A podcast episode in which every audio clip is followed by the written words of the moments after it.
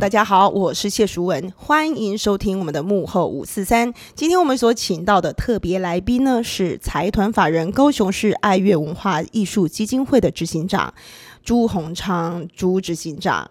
执行长好，大家好，谢老师好，大家好，执行长好啊。然后我先跟大家介绍一下执行长的背景。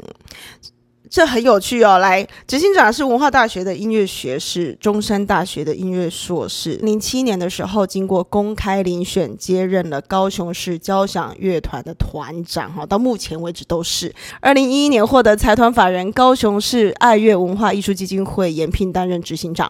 到目前为止呢，执行长做了很多的事情啊，包括呃大家很清楚的那个什么高雄市的春天艺术节，现在也都非常非常的有名，也做得非常成功。还有草地音乐会，执行长是幕后的推手。OK，那我们今天来聊聊幕后五四三，就是 怎么说呢？刚才我们有聊到一件事情，就是呃，我们这一代啊，其实培养出很多很多的音乐工作者、音乐家，我们这样讲好了。可是其实蛮多的音乐家都在找一些出路。哦，那我们有刚刚就讲，其实台湾的环境可能没有办法让所有的学音乐的人都去走。表演者这个路，他从一位音乐人变成老师，然后老师之后他担任了执行长，然后做了很多很多的事情。那说实在，对我来说，我觉得这个格局更大。好，可是很好玩的事情是，前一阵子我们不是一起演出了吗？那刚刚执行长跟我说，某个朋友来听了演出，然后说：“哈，我不知道你会唱歌。” 那这件事情我觉得很有意思，我们从这里讨论起，是因为有很多的表演者哦，呃，当他去做了别的事情的时候，会觉得他在表演这方面是失败了。嗯，那这边你怎么看？呃，因为我从以前当老师，然后接了这个行政职务的工作嘛，所以也看了蛮多的。以前也，我们也培养了很多的优秀的一些的音乐教育家啦，或者音乐工作者啦，或者是从事音乐演出的学生。那所以，我从那个年代开始，就大概民国六零年代到现在，你应该想想看多久的时间？我想，那个谢老师应该很清楚知道，过往在那个时代里面，好像学音乐的人，好像出来的出路是非常好的。好的，记得好。这个我要讲，为什么我会被安排去学音乐？因为我妈妈小时候她，我就是我妈做衣服，然后我们家算是比较穷困一点，她在做衣服，然后她的客人里面有一个就是牙医师的夫人，牙医师的夫人这个贵妇，她就是教钢琴。OK，那当时教钢琴的收入也是挺好的。嘿，他那个时候就看那些学音乐的都很棒，然后我还记得我当时的老师家里都蛮有钱的，所以呢，我那时候也觉得说，嗯，好像学学音乐是一件好事，所以我妈妈会认为，呃，帮助我们家里脱贫的很好的方法，就是如果他有能力，他一定要让我去学音乐，就有点像是我们家可以逆袭，你懂吗？好像他希望我可以翻身，结果时代不一样了。的确是这样子的，从以前到现在就是这样子啊。那特别是在三十三四十年前嘛，你也知道那个时候的学音乐的行情很好，老师啦。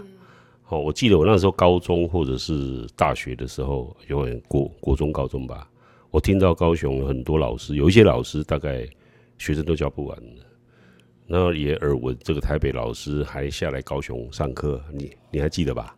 哦，那个好像一堂课都是两三千块，所以一哎对对，所以说那个时候你看那个时候是几年前的事，好，所以一窝蜂很多家长就认为学音乐是未来的出路是很好，啊，所以那个时候我开始在开办高中的音乐班的时候，我甚至我当主任啊，一开始在筹备的时候也找不到老师，你知道吗？为什么找不到老师？老师不愿意去学校教啊。因为他在学生哎，他在家里教就可以收很多学生啊。他去学校被学校绑住啊，一堂课学校给的终点都是一般的公务人员的终点嘛。那他在学他在家里上课一堂课可以收一两千块，他怎么会去？所以那个时候的环境是非常好，对一个出道的音乐老师来讲，尤其是学钢琴的。那现在你看完全不太一样了。所以一窝蜂的结果，大家都是像你就其中一个谢老师就被鼓励，就就被推去。那个时候，不管是你会不会念书的小孩子，从小开始就是先先学音乐再讲，就送到音乐班去学啊，什么什么系统的音乐班啊，对不对？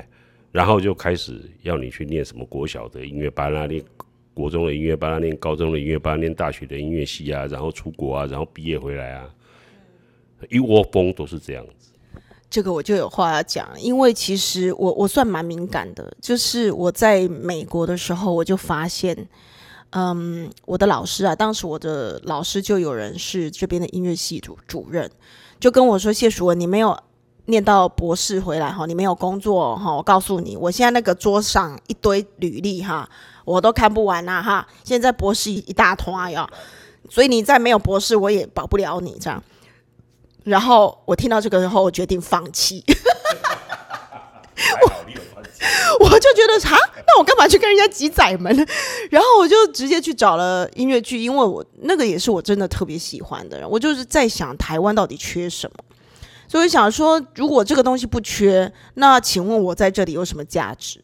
那所以我就干脆去乖乖去学音乐剧，虽然就是要闷着头皮，什么的舞蹈啊什么，全部都要从头学，戏剧怎么从头学？但是我觉得至少我可以带一些什么我们这边比较缺乏的一些东西回来。在当时嘛，我觉得至少我觉得我可能可以做些什么，至少不会失业了，这是我的想法。你真的是讲出那个历史，你刚刚讲的那一段就是我小时候。所以，我们那时候对于学音乐的憧憬就是很高，会觉得如果我好好学好，我以后就可以像这些老师一样很好命。可是重点是现在不是这样，所以这些学音乐的孩子看不到未来。那这时候呢，我们就希望可以采访你，看看包括你的整个转型的路程，可不可以跟我们分享一下你的转型的路程的经历？为什么会开始接受一个行政职？我告诉你，大部分学音乐的是没有办法接受做行政这件事情的呢，这也要很勇敢呢。我一开始我去学校，我那时候大学毕业退伍之后就去学校当老师了。那当老师之后，是因为学校要办音乐班，所以我不得不就转行政职啦。哦，那个时候是老师就接行政职了，所以那个时候开始一直到现在都是行政职啦，老师兼行政职啦。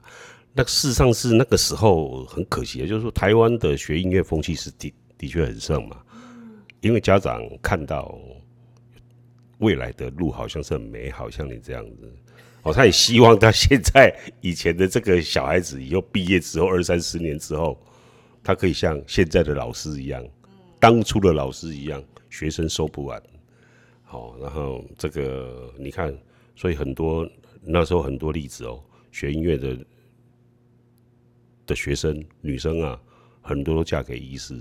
那个你看，谢老师你也是其中一个。你看，哦，我正好点那段就就就马上点到你。那个时候行情很好，我觉得那个时候的问题在哪里呢？就是说，因为我那时候当学校的主任，所以看。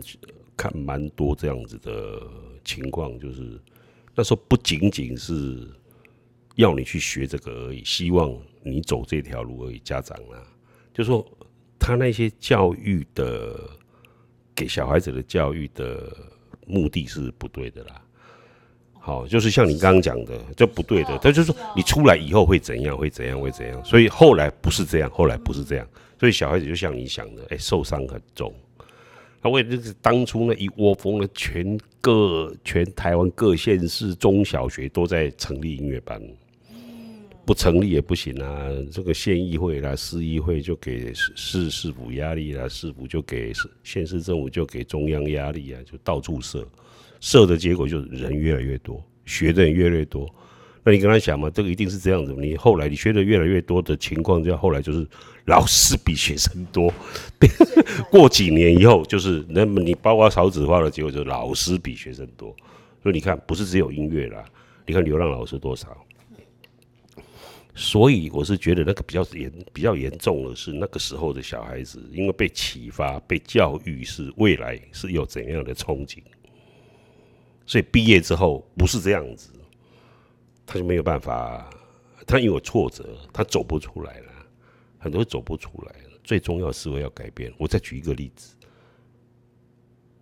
而以前你知道古典跟流行是界限画的很清楚，其实现在对很多人来讲也是画的很清楚，好吗？对很多人来讲还是画的很清楚。你跟我是怪咖，所以我我们还是很孤独的前面少数一群人。因为我不是从小被栽培上来的小孩子啊，我是高中三年级才去转音乐的啦，才才去学音乐的。那时候因为在教会就觉得，哎，自己好像很会唱歌，所以就被陈振芳老师收为学生，就开始往上面走了，就往这条路走。所以。我不是被这样教育上来的，好，那所以说这个这个这个问题是比较重的，就是说学生你后来就是说你长大之后碰到这样子的环境，你的思维在哪里？这个思维我刚教是教育的也蛮严重的。以前的当音乐系的学生也被教育啊，被教育成什么？哎，你就是古典嘛，你就坚守古典的路线，你就是贝多芬、莫扎特，就是 opera，对不对？对流行的是一开是完全是拒绝在外的嘛，所以那个时候你看我们学生乐的，你不觉得那时候，尤其在我们那个年代，你去唱流行歌被人家瞧不起。我还记得以前我每次只要唱不好，老师就说谢淑文，你说这个礼拜又偷唱流行歌，我罚你一个礼拜，不要给我唱流行歌，你再唱我就不要收你，你就不要来上课，我就好好。还有那个时候不是还流行吗？不是还不是还流行？学声乐的干嘛拿麦克风？有没有？好，这么很多，所以这个教育的问题就在这里了。学声乐的人不能拿麦克风，最好不要拿麦，不能拿麦克风证明说他很有能力，证明他很有声量。但实际上是不一定是这样子嘛，对吧？那你学声乐的人不要去唱流行歌曲。以前的很多像这样的界限是这样，包括以前的餐厅，你知道以前的餐厅很流行的时候，哎，这个弹钢琴的人，或是说去演奏的人。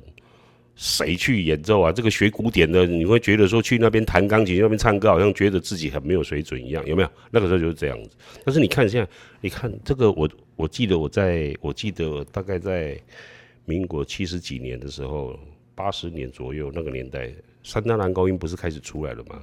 你看三大男高音 Parodi，还有那个谁啊，Domingo，还有谁 c a r l a s 谁不唱流行歌啊？有没有？你看他们在整个公园在演唱，谁不拿麦克风啊？哦，有没有？所以那个时候才慢慢慢慢颠覆这种传统的这种教育。事实上，不是说国外给我们这样教育，是我们自己给我们这下下一代的教育是这样子。所以小孩子他受很多的这种束缚跟限制在，所以他思维他走不出来。真的是这样。像我像觉得我像我从。呃，脸书里面我看到谢老师，你从事很多很多方面的这些跟音乐相关的或不相关的，我看你都，我看这些路你都在踏你都在走嘛，对不对？啊，这样很好的，这样是很好。我看你是有走出自己的路啊。那你如果说真的是想要去弹钢琴，或者是说想要用演奏的路线，或者是说啊，我要从教学的路线去养活自己，或是开辟一条路，哎，现在来讲不一定都是可行的路嘛。对不对？但是这个思维，你如果扯得开，你如果说放得开，像我看，我看你有在线上授课，而且这个线上授课授的好不好是一回事。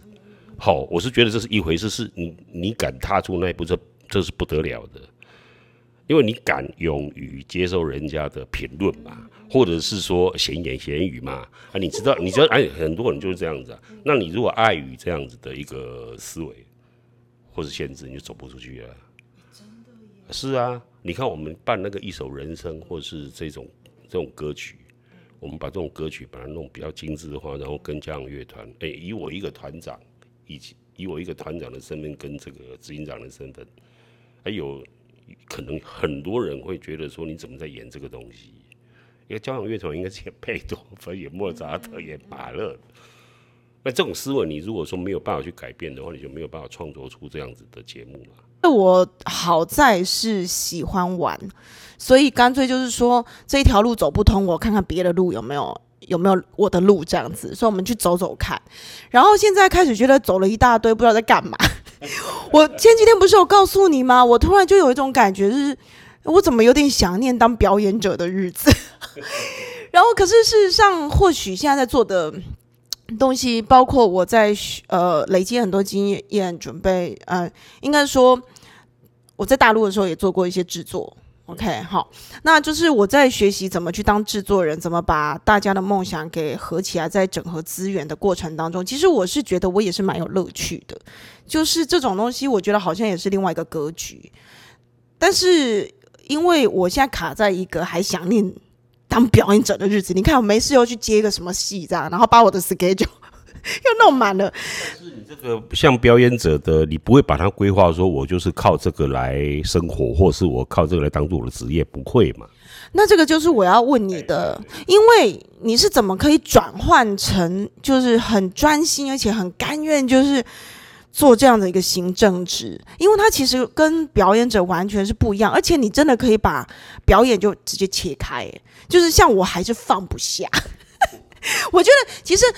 因为你放不下的时候，很多事情其实都会卡住。怎怎么卡住法？例如说，好，我现在可能有一个 project，其实我们这种东西应该专心去弄。可是呢，我因为又贪心接了一个戏，然后我又卡住。你你懂我意思吗？其实我两边会可能都卡住。那这个东西就是要问你，你是怎么做一个转换？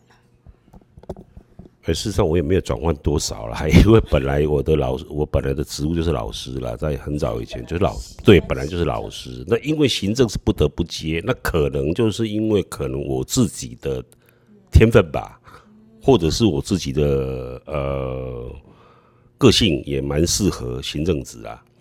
好，然后我从像我在以前在学校，我一开始当行行政职就是在开拓，一开始就在做开拓的工作。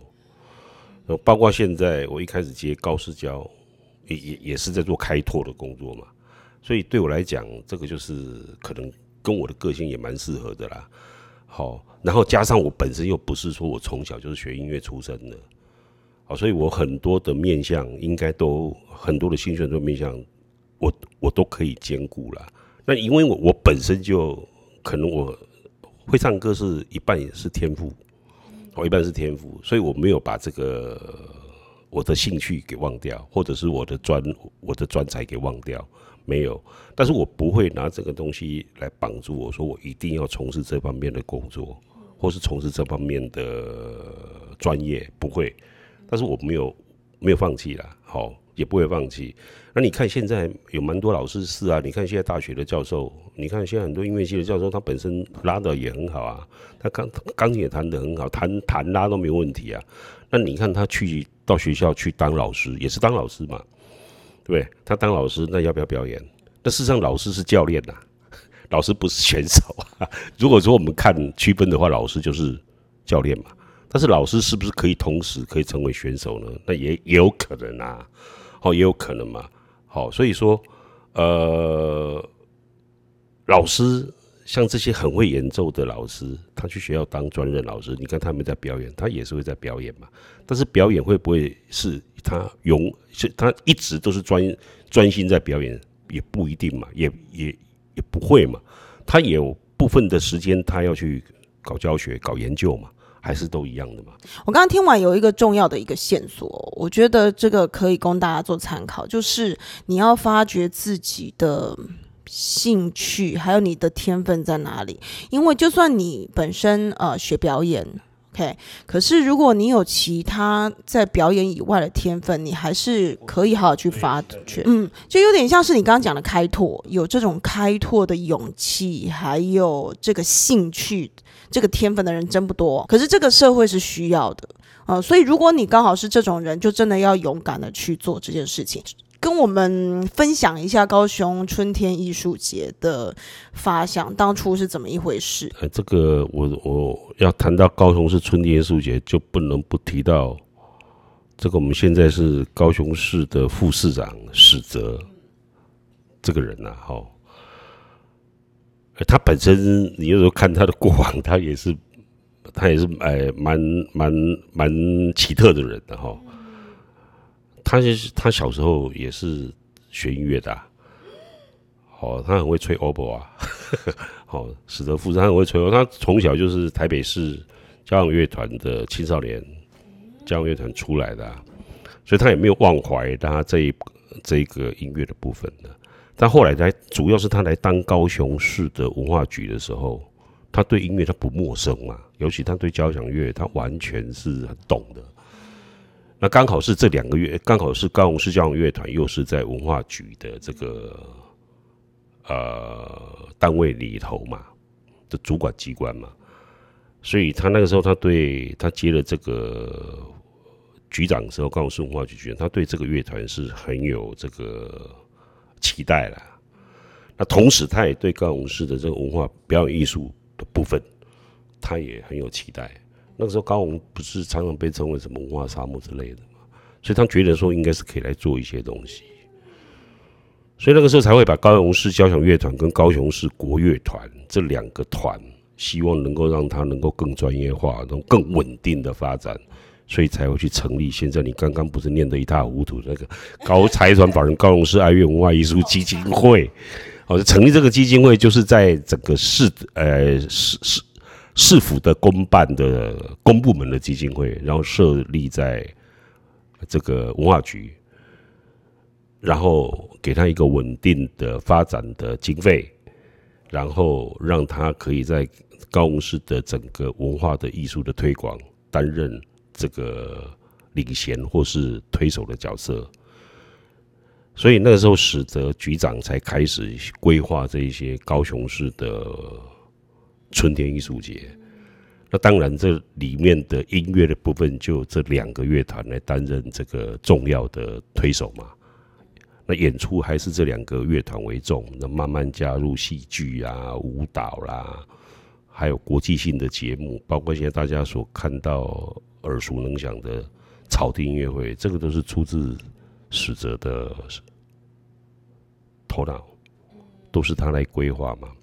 那我在这里是协助他们，协助文化局来做这些规划之后的执行的活动嘛，就是这样子。所以你看，这样子一年一年一年一年复一年下来，的确是蛮可观的啦。哦，很多高雄市民朋友，我看他们都有体会到，哎，高雄市的表演艺术活动或者文化活动是一直一直一直在如火如荼的在展开。那大家觉得说，哎，这个城市的文化慢慢慢慢有上来。所以我刚提到史哲这个人，呃，你看他现在又在高雄市文化局，哎，不是，他现在又是高雄市的副市长，他同时还是你看他到现在他还是很关心嘛，不是只有春天艺术节，你现在来很多的东西啊，你像跨年活动什么的，或者是这个高流的高雄流行音乐文化中心有没有？要落成什么，还有高雄市魏武营。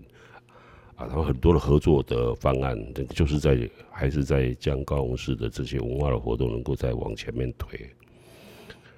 那这个两乐团，这个基金会担任的就是协助文化局市府在推动这整个的表演艺术活动，有需求的时候、需要的时候，就担任这样子的资源的工作，或是分担一些工作这样子吧，嗯。所以各位表演者，看到没有？如果你不设限，其实都有无限的可能，这样吗？对不对？好，那在这几年的那种行政的过程当中，你有没有遇过印象最深刻的挑战？啊，我常常会跟大家说，没有问题，你人生都没有问题，只有挑战。所以，就是你有没有遇过什么样印象很深刻的挑战？我想最重要就是我来接高市教团长的时候啦，那当然对我来讲是一大挑战嘛。其实这个部分我觉得呃很需要让大家知道，因为我们都是只看到各位已经成为一个执行长，就是我们都只看到你已经成功的结果，所以其实不会有人知道，呃，当初你在做转换的时候，然后你刚进来的时候那一种，呃，执行长菜鸟，菜鸟执行长。就是那个时候的辛酸是没有人知道的。就是我们要知道，我我们不要去做，我们没有要批评哈，只是我们要知道说，你可能在转换职场的过程当中会有什么样的一个挑战。因为就像我当初在转换的当中，也要面临很多人的压力嘛。那这个东西其实我一直都没有讲，但是其实当你就过了之后，可能就过了。但是重点是，大部分人看到都是你现在的样子。光鲜亮丽的样子，所以我们想要知道执行长当初你是怎么克服当时刚接这个角色、刚接的这个职务的挑战。当初也是走一步算一步啦，因为来接这个团长的时候，我是从学校来的嘛，那我是从高中音乐班来的，那有没有被歧视？呃，也还好了，就是这个这个从教育界来到音乐教育界，来到这个乐界，那实际上还是不太一样的领域，不太一样的界面。虽然都跟音乐相关嘛，但是差很多嘛。好，学校是搞教育的地方，这个东西是在搞演出的地方。而且你看那个时候，台湾的职业性的乐团，台北市交响乐团、台北市立交响乐团，还有这个省交、哦国台交，还有 NSO 啊，这些都鼎鼎有名的。那那时候可能高雄市交响乐团真的是比较没有那么大的资源呐，它的编制。啊，演出也没那么大，规模那么大。我来接这个职务，当然会担心啊，也会害怕。哦，我还被批评，那个还不是被批评了，当然也被被议论说怎么搞，怎么找一个搞声乐的来管，来管器乐的哈。这个我听过，我刚回来高雄的时候我就听过了，说哦，你知道我们那个那个团长是搞声乐的，是找一个唱歌的来管 我们乐团。这个我很早的时候，我还没认识您的时候，我就听过了。啊，所以说就是这样子嘛。那的确是，包括那个时候高市交的整个的呃环境也没那么好啦。哦，那所以说那个当然是一个挑战嘛。然后你来接，你又不能说在一阵子过后，他没有很明显的成长嘛，或是给市民朋友们的觉得他有改观嘛。那当然是会有压力的啊！你说那个时候我准备怎么做也没有啦，就是只有说我担任老师行政职务有二十年的经历，那有二十年的这样的经验，或者是说在人脉资源上面，我知道比较怎么样去统筹。好，呃，我觉得我这个人的比较好的优点是在我的协调力能力很好了，我的协。好，所以后来你怎么办？面对这样子的一个嗯说法，面对这样的一个说法，你怎么办？嗯 啊，的确，他们想的也没错啦。我是一个我是一个学声乐的，现在要来管这些学器乐的啦。那一样嘛。以前我去办学校的时候，我去办学校音乐班的时候，我那时候很年轻的，二十五二十五岁，大学毕业退伍。校长说：“你会不会办音乐班？”我哪有可能会办音乐班？我刚大学毕业，什么经历都没有。我也是告诉他我会办嘛。有没有？这就我们戏剧、我们即兴剧里面讲的 “yes and”，就是我接受，然后发展下去就对了。其实做很多事情真的是要这样的，积累广大嘛，够够做了。所以你。你就不管哎，而且我听你讲的时候，你好像当时也要遭受一些，呃，应该是也需要具备一种被讨厌的勇气，就是因为你有时候有一些跟以前不一样的方式，你要执行的时候，你一定会受到质疑吧？对所以那时候你怎么办？啊，事实上，我因为我以前我在学校，我开始办音乐班的时候，就像你讲的，有很多事情不是你愿意。承担的不想哎，不是说不愿意承担，就是很讨厌的事，但是没办法，因为你做了，你就要去承担这些东西。没有人告诉你说来这里是很好过的，是不是？好，所以你要去接高师教的时候，你会面临的问题。以前一开始的时候，你总要承受啊。因为之前我还没去接高私教之前，我就听很多很多很多事情了嘛，对不对？关于这个团的背景，那你还是要你想去，你就要接受这些事实嘛。那不可能是一个可以做编的团就是不可怜的代际嘛，是不是这样子？所以那个时候不管的什么，像我以前我去接这个我学校的主任的时候，哎要你你你说要不要招生？当然要招生啊！私立学校当然要招生啊！哎，你叫我去当 sales 去拉学生来念，哎，那个时候你看民国七才才民国七十几年呢，有一个学院叫我去招生。招生啊，好啊，别人招不到，但是我招的很好啊。我我这样听你讲，我觉得很多时候确实是我们自己绑住了自己的路，因为你看哦，当初你接到这一些挑战的时候，对执行长来讲就觉得啊，不要 get out the key，就是说他没有那个架子，或是不会把自己看得很高，所以才有办法去执行。如果你认为你这样被侮辱了，我我跟你讲，你不会做的，一定会辞职，对不对？我一开始接高世交面临的问题，第一个他没钱呐，他没有经费啊。啊，你老是跟政府吵说，我这经费不够，经费不够，那就不要来了，你就不要，你就不要去了。我觉得很简单，你为什么不要去？啊，当初你要来之前你就知道他没有钱啊，是你自己要来的，那么？你在跟政府讲说，我吵着说我没钱没钱，但还是没钱啊，对不对？那后来我去找啊，人家你当然要去找啊，去跟一些企业的多要一些钱啊。那告诉企业我怎么可以跟你合作啊？那你说我当一个团长，我还要去找钱？那当然要找啊！啊，你如果说你这种，你你觉得说，哎，你去跟人家要钱是一件侮辱你的事情，那就不会做嘛，对不对？但是我有有时候我要必须要给我自己一个很很很多的这种心理建设，给自己的心理建设就是，不好意思，我跟你要这些钱，不是拿到我自己口袋，是为了乐团的发展需要，乐团的发展需要是为了高雄市文化建设的需要，广大市民朋友们的需要。你就是要给这样子一个心理建设，你才有办法做啊。我我觉得这个很符合宇宙的呃道理，就是说一切的成功，嗯，一切的事情都要符合利他原理，这样你就会做得下去。如果你只想到自己的话，还真的要不下去，对不对？对嗯，那所以面对现在年轻人的呃。年轻音乐人的困境，你有什么样的建议给大家吗？呃，我就是刚讲的，就是很多事情你要去尝试啊，特别是现在这个时代，因为你音乐的环境没有以前那么好嘛。以前的音乐市场很好，现在音乐市场大家都知道没那么好嘛，尤其学古典音乐的市场没有那么好嘛，对不对？因为老师比学生多啊。你如果是还活在以前过往的那一种。的思维里面，我现在毕业之后出来，我光是教学生，我就可以养活我自己，我就可以过着不错的日子，现在是不可能的。所以有很多事情你可能必须要去接受，那你接受之后，你才能够走得下去嘛。那些我觉得这些不是你的错啦，所以你也这当然不是你的错啊。哦，那你可以。那你当初或者爸爸妈妈强迫你，或者是说鼓励你，那是爸爸妈妈当初的思维也没有错嘛，对不对？但是问题就是说，你现在碰到这样子的时的时空的时候，你怎么办？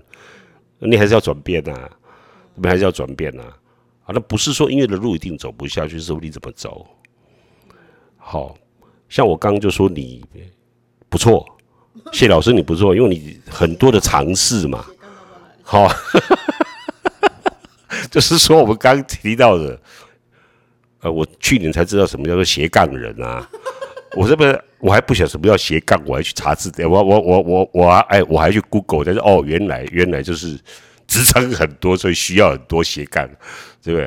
啊，这没这个是没有办法，不要笑，这个也没有办法。你现在的时代就是，他总是要多一点尝试嘛，对不对？你看很多人想要变网红，有没有？有嘛？很多人走了出来啊。有的人，我看你连做直播他都不敢哦。他连踏出那一步，不要说他红不红哦，连直播他都不太敢哦，连表现他自己他都不太敢哦。有没有？对不对？是不是这样？对不对？那这个就是很可惜的地方。可能你的人生有很多的路，你自己没有去发掘，或者是你觉得不好意思，很多的包袱卸不掉。嗯。哦，你这个我突然想到，其实我觉得会绑住我们，还有一个很大原因是，大家会希望说，呃，我一做这件事情就是好的，因为我觉得学音乐有一个很辛苦的一件事情是，大家从小比到大啊，因为在比较当中过活之后，大家都会觉得说，如果这件事情我做不好，就干脆不要做了。所以后来就变成有有一些人会觉得说，我就不要做。那像我这种就傻傻的，我管他没几个人订阅，我也是做。像我现在 podcast 刚刚开始，那我就不会去期待说我现在就有多少量。可是你看我现在的 YouTube，呃，也是好不容易才到两千多个人。但是这个东西真的是需要时间，对，我觉得是需要。主要是你敢踏出那一步，你有勇气踏出那一步。哎，这个这个你要你要上网，你要去直播，哎，你是要经得起可能看你的人很多，可能看着你批评你的人比看你的暗赞的还要多，那这个你要去接受啊。哇，这个好难对，就就像我们去唱流行歌曲，也要 要被批评，你要接受啊，对不对？是不是这样子？我们哎，我们这个是搞正统音乐出来的，学古典声乐出来的，怎么去唱流行歌？我突然想到，我前几天不是很无聊的，就把那个过去的这些东西都剪在一起啊。我后来就是乖乖的去找了一下我的模底，这样，然后后来就有有人哦，真的就私信我说。我还是比较喜欢听你唱古典，就说你要不要就是回到歌剧这边？然后我就说啊，可是，嗯，我怕怕。我就说，其实这个东西，我知道，我发现有一些嗯古典人就会觉得你为什么要去唱这一些？确确实会有人有这样子的一个声音，就说你又不是唱不好。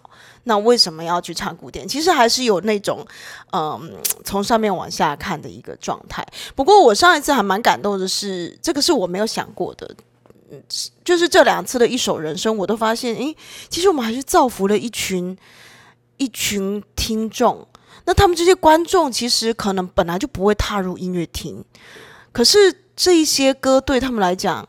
是可以嗯唤起他们年轻的回忆的，哎，这个这个我真的是没有当场听到，我是无法理解的。那你如果说要用这个市场性来区隔，一般的流行八点档的这个音乐，还是会比你古典多啦，对不对？好，是不是这样？所以也没有说一定学古典的人不能唱流行歌，或者是说你学流行歌的人，哎，他如果可以唱音乐剧，他也可以啊。是不是这样子？所以我是觉得那个界限它慢慢会被打破了。所以你是越早打破，我是觉得是越好了。当然，如果你是很专精在演 opera 的人，当然就尝试，你就最好不要再去 touch 这个东西。但是那是指很专业顶端的人，对不对？你一般，你这么一讲，就会有人觉得说，那我就是因为不够顶端，所以才要去 touch 别的了。啊不，这个这这个本来就是这样子啦，哈，因为你要真的要靠演奏演出的生涯来当做是一条职业的话，不是那么的容易啦。我最近有发现，其实呃，你不管每一个选择的后面都有一个挑战，就是你真的当了这么专精的时候，你的生活上也要经历一些辛苦跟挑战。是啊，的确是这样子啊。你像我们高雄市交响乐团，就是我们基金会的所属的这两个乐团，我们一上台，现在也不能完完全全只是做古典的或做传统的嘛。你还是要做很多跨界的节目嘛，对不对？你要迎合这个市民的胃口，或者是说能够把一些啊平常的音乐再把它提升精致化嘛，让观众可以进可以进得来嘛。你像我们为什么我们最最卖座的演出会是草地音乐会？因为它亲民嘛，对不对？但是他亲民的结果的过程，或者是说他演出来的东西的内容有没有通有没有低俗？没有嘛？他只是通俗化，把这些通俗化的东西能够再精致化一点，是不是这样？对不对？那以以可这个跟以前不一样啊。好，你以前你叫他弹一首贝多芬，他可以弹；你叫他上台去演奏一首，你叫他去上台演演奏一首夜来香，他没办法，对不对？啊，你你叫他演夜来香，他这有没有谱啊？他没有谱，他没有办法演出啊。钢琴啊，是啊，你叫他去配伴奏，他没办法配啊。那都是很多的这种这种问题，有没有？好，是不是这样子？所以说，这个界限应该是要被打破的啦。但不过，我在想，这个时代没有人在谈这个了，就是我们这个时代才会有这种人在谈这个。事实上，现在很多你看年轻人，他是学音乐的。我告诉你，很多婚丧喜庆的场，他都在在接了，只要有演出机会，他都接了，这很好啊，是不是这样？就是说，很多的路你必须勇敢去尝试啊，你才能够走出来。所以我说，我是觉得说思维。很重要，但思维是过去的人嘛？现在的人是应该是你要去丢下，勇敢的丢下那个包袱的时候了。所以我鼓励这些学音乐的小孩子，或是说学音乐的人，就是你学音乐还是很伟大，学音乐还是很伟大哦。那不要把这个职职业，当然职业很重要，但不要把职业看作是你的成败嘛。超级励志的。